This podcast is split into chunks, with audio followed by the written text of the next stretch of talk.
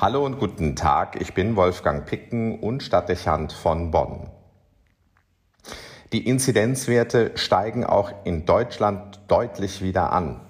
Die Impfung wird zunehmend mehr zum wichtigen Indikator, wenn man wiederkehrende Einschränkungen umgehen will.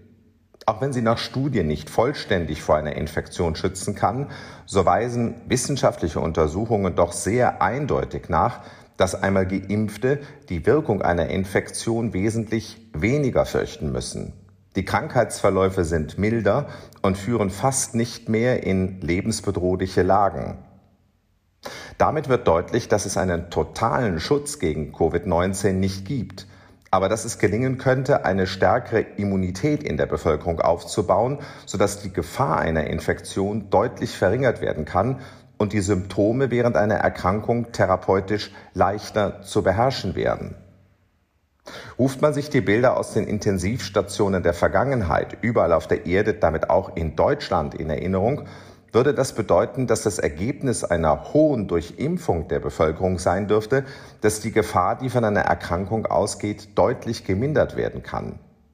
Hingegen machen die jüngsten Entwicklungen aber auch unmissverständlich klar, dass wir das Phänomen dieser Pandemie nicht wegimpfen können.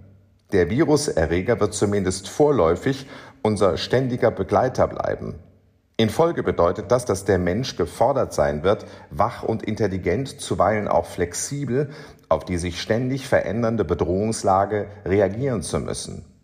Bei einem Gegner wie dem Covid-19-Erreger, der uns jederzeit mit Unerwartetem überraschen kann und der immer neue epidemische und lebensgefährliche Dimensionen entwickeln könnte, sind Leichtsinn und fehlende Umsicht eine Torheit.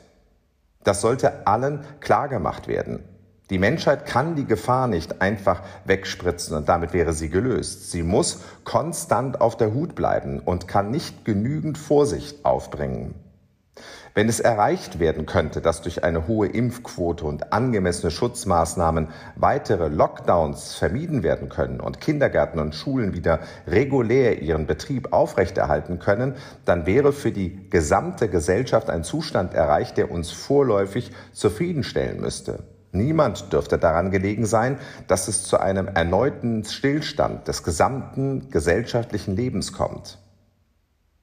Das alles setzt aber voraus, dass die Akzeptanz in der Bevölkerung erhalten bleibt. Wenn sich Impfmüdigkeit und Leichtsinn verbreiten sollten, laufen wir Gefahr, dass wir erneut in unbeherrschbare Situationen abgleiten. Einen Gegner, den man nicht wirklich kennt und einschätzen kann, sollte man mit aller zu Gebote stehender Vorsicht begegnen. Es ist nicht ausgeschlossen, dass weitere Virusvarianten auf uns warten und der Erreger unsere Intelligenz und unsere Konsequenz noch heftig herausfordern wird.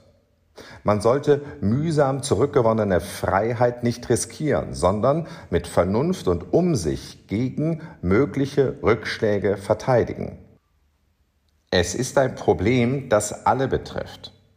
Sicher gibt es Personengruppen, die statistisch weniger gefährdet sind. Aber in der Summe sind alle Bürger in Gefahr und ist niemand vor einem lebensgefährlichen Verlauf der Erkrankung gesichert.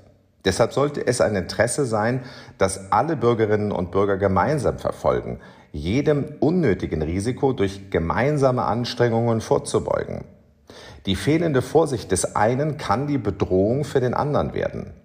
Dass eine solche Umsicht anstrengt, ist zweifellos zutreffend. Es führt aber kein Weg daran vorbei, dass sie zur Kultur werden muss. Wir werden wachsam sein müssen mit dem Blick auf uns selbst und unser Umfeld. In Bildungseinrichtungen und am Arbeitsplatz gilt es, die Pflege angemessener Umgangsformen und die Beachtung der geltenden Regeln deutlich mit im Blick zu haben und zu verlangen, damit das noch Ungewohnte so lange zur gewohnten Übung wird, bis hoffentlich irgendwann Entwarnung gegeben und zur alten Normalität zurückgekehrt werden kann.